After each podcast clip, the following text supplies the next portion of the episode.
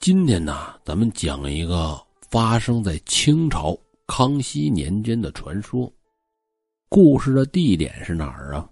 四川的广元。在这儿啊，有一个张家庄，村东头呢，住着这么一家外来户，寡妇妈带着儿子，就娘俩过日子，靠什么为生啊？卖豆腐。这儿子呀，名叫刘庆生。十四五岁的大小子，每天帮着娘磨豆子、卖豆腐，虽然说苦了点但维持生计是不成问题。刘庆生有个心愿是什么呀？就是上学，能进一回学堂读读书，这孩子就知足了。这好学习呀，也跟家大人培养有关系。刘庆生的父亲本身就是读书人。活着的时候呢，能教这刘庆生说读书识字儿，反正几年下来呀，刘庆生认的字还不老少。可是，在刘庆生十岁那年，父亲去世了，临终的时候留下了遗言，不希望刘庆生走仕途，只求他做一个安分守己的普通人。从此以后啊，家里的娘就让刘庆生帮着磨豆子、卖豆腐。一来二去的，这孩子就长到了十五了。娘不让上学，这怎么办呢？啊，哎，他有法卖豆腐回来的早，就去人家这私塾门口，听听人家先生教书，再听听里边学生们背书。说这一天，刘庆生实在忍不住了，跟自己娘就说：“娘啊，我我今年都十五了，还没上过学呢。”你说这多让人笑话呀！娘听完是眉头一皱：“嗨，儿啊，你不是识字吗？啊，也能够说算数记账，这谁会笑话你呀？”“嗨，娘啊，我认那几个字儿还还是我爹教给我的呢，这也不够啊！”“嗨，儿啊，当初你爹的遗愿就是只希望你当个普通的老百姓。”你就别再妄想走仕途了啊！以后上学这事儿啊，就别提了。刘庆生是孝顺孩子，听娘这么说也不敢反驳。可是这孩子委屈，晚饭都没吃就出去了。大黑天的上哪儿去了？去了后山，他爹的坟地呀就在那儿。到坟地那儿跟自己爹去抱怨去了：“爹呀爹呀，你为什么不想让我走仕途呢？”小孩在自己爹的坟前哭，刘庆生啊，帮着磨豆子、起五经、熬半夜，这会儿又哭了一场，也是忒累了，竟然趴在自己爹的坟上睡着了。睡着睡着，就觉得有人扒拉自己，还听见有人说话：“哎，我说你醒醒，醒醒！”刘庆生睁开眼一瞧，面前站着一个二十来岁的小伙子。看着眼熟，打哪儿见过，又想不起来。刘庆生揉揉眼睛，哎，我说这位大哥，你你谁呀？半夜三更怎么走到坟地来了？这小伙子微微一笑，哼，错了吧，错了吧，我不是你大哥。那那那那你谁呀？我呀，我是你大爷。哎，你别开玩笑啊！你怎么还占我便宜呢？我没占你便宜啊！得得得，这事儿啊，先别说了。我在这儿听了半天，说说你怎么着？说你想上学是吧？嗯，我我是想上学。哦，这样啊，那好办，我教你怎么样啊？我还不收你钱。你教我，你会不会？我先不说啊，你为什么要教我呀？刘庆生一问，再看这位是一脸严肃。眼见后辈人中有如此爱学之人，不想荒废了好苗子。这位说完，刘庆生这鼻子差点没气歪了。哎，我都跟你说了啊，你比我也就大个五六岁，还后辈人，你找便宜可不成啊！嗨，你这孩子，我说什么你都不信。这么的吧，啊，你有什么不会的、不懂的，你现在就问我，我要答得上来，讲得清楚。你就拜我为师，这样呢，你我呀都不吃亏，辈分还不乱，行吧？”刘庆生这么一琢磨，嗯，也成。我先考考他。这把在学堂外边偷听时不懂的东西一问，这刘子明讲的这个细致啊，比学堂里边的先生好一万多倍。这刘庆生心甘情愿的拜了刘子明为师，尊称刘夫子。从这之后，刘庆生每天夜里都偷偷的溜到山上父亲的坟前，听这刘夫子上课。刘庆生有天赋。又勤奋好学，水平提高的特别快，转眼就是三四年。村里姓张的一大户啊，要办酒席，跟刘庆生订了一担豆腐。这刘庆生挑着豆腐来到张家，厨房管事儿的就吩咐刘庆生：“这么的，你先把豆腐放这儿，等会儿我给你取钱去啊。”管事儿的去账房支取豆腐钱去了。刘庆生呢？就在这等着，东瞧瞧西看看，就看见张大户家的少爷叫张学文，坐在院子里边，对着张白纸是愁眉不展。刘庆生走过去一看，白纸上啊写着一句上联这上联是什么呀？“桂子飘香，千里同明月。”刘庆生看看，哎，这上联出的好啊！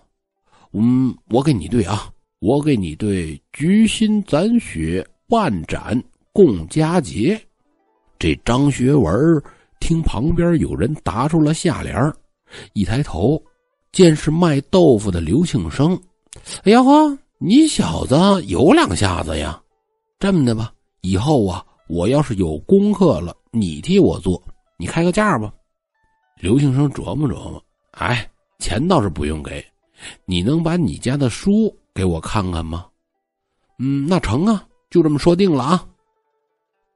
这晚，刘庆生来到坟前，刘夫子阴沉着脸：“我问你，你是不是帮张学文代笔做功课了？”“嗯嗯，回回夫子的话，我我不是图他给我的钱，我是想借此啊看看他家的书。”刘夫子叹了口气儿：“哎。”一步踏错误终生，君子有所为有所不为，偷奸取巧的事儿不可做呀，做了就会后悔一辈子，甚至累及祖先和后人。刘庆生当时没听明白，先生，你你说这话是是什么意思啊？哎，孩子，你不用管啊，你记着我这句话就行。嗯。先生，我记下了，以后啊，我我不这么做了。自此之后，刘庆生再也不替张学文做功课了。说这一天，张学文愁眉苦脸的来找刘庆生：“哎，你找我干嘛呀？嗨，你快救命吧，我麻烦可大了。什么麻烦呢？怎么了？你慢点说。嗯，这不嘛，就上回你替我做的那诗。”经过学堂先生的传扬，在县里边是名声大振，都说我有状元之才。于是啊，撰写张氏一族本年祭祖祭文的重任，毫无争议的就落在我身上了。怎么办呢？你呀，你还得帮我一回。刘庆生一想，哎，这也是自己的错，祭文又不是功课，替一回替一回吧。那成。咱们可说好了，这是最后一次，成成成，是最后一次，我答应你。这刘庆生就替张学文写了祭祖的祭文。张氏一族的祭祖仪式特别的隆重，刘庆生代笔的祭文啊，写的是文采斐然，大获赞扬。仪式的最后需要烧这祭文，把祭文烧了。可是无论族长怎么点火，这祭文。就是点不着，哎，这不坏了吗？怎么回事啊？在场有位算命的先生，绰号叫赛半仙儿，捋捋胡子，嗯，这祭文并非张氏后人所写，因此阴间的祖先他不收。张学文一听这么说，这时候啊，只能是硬扛了，赌咒发誓，这祭文就是自己写的。刚说完，祭文突然间是无火自燃，瞬间化作了灰烬。赛万贤看着这情景，是暗自摇了摇头。中秋这晚，大月亮地儿，刘庆生呢又来到坟地这儿，刘夫子正在等他。刘庆生一看刘夫子的身后，明朗的月光下，这刘夫子竟然没有影子，不由得是心头一惊。怎么回事啊？原来这赛万贤总觉得此事蹊跷。经过暗中查探，得知了真相，就找到了刘庆生，说那篇祭文呐阴气太重，一定是刘庆生被鬼缠身才沾染了阴气。此时的刘夫子好像看出了刘庆生的心思，叹了口气儿：“哎，庆生啊，你跟我念了这么多年的书，已经打好了根基，并略有小成。”如今咱们缘分已尽，以后啊就靠你自学了。说完，刘夫子就消失不见。刘庆生心情复杂的回到了家，看见娘已经摆好了饭菜。庆生啊，今天中秋，去给你爹上炷香。刘庆生来到爹爹的灵位前，点上香，拜了三拜。就在往香炉里插香的时候，看见灵牌上写着爹爹的名字，刘子玉。哎，娘，我还有个大伯是吗？嗯，有啊。那我大伯叫什么呀？你大伯，你大伯他叫刘子明啊。那那他人呢？娘一听刘庆生这么问，心里就是一惊。孩子，你怎么提起他来了？这刘庆生把这事一说，娘叹了口气儿：“哎，这都是命啊！我告诉你是这么回事儿。原来呀，这刘夫子真就是刘庆生的大伯，当年是顺天府的一名学子，顺治十四年参加乡试，为了稳操胜券，花钱买了试题，可是呢，买了又后悔了，一琢磨。”我一个读书人怎么能干这事儿呢？买的这考题没打开看就考试去了，结果发榜的时候名列榜首，凭自己真实的能力答的这卷子呀，比作弊答出来的还要好。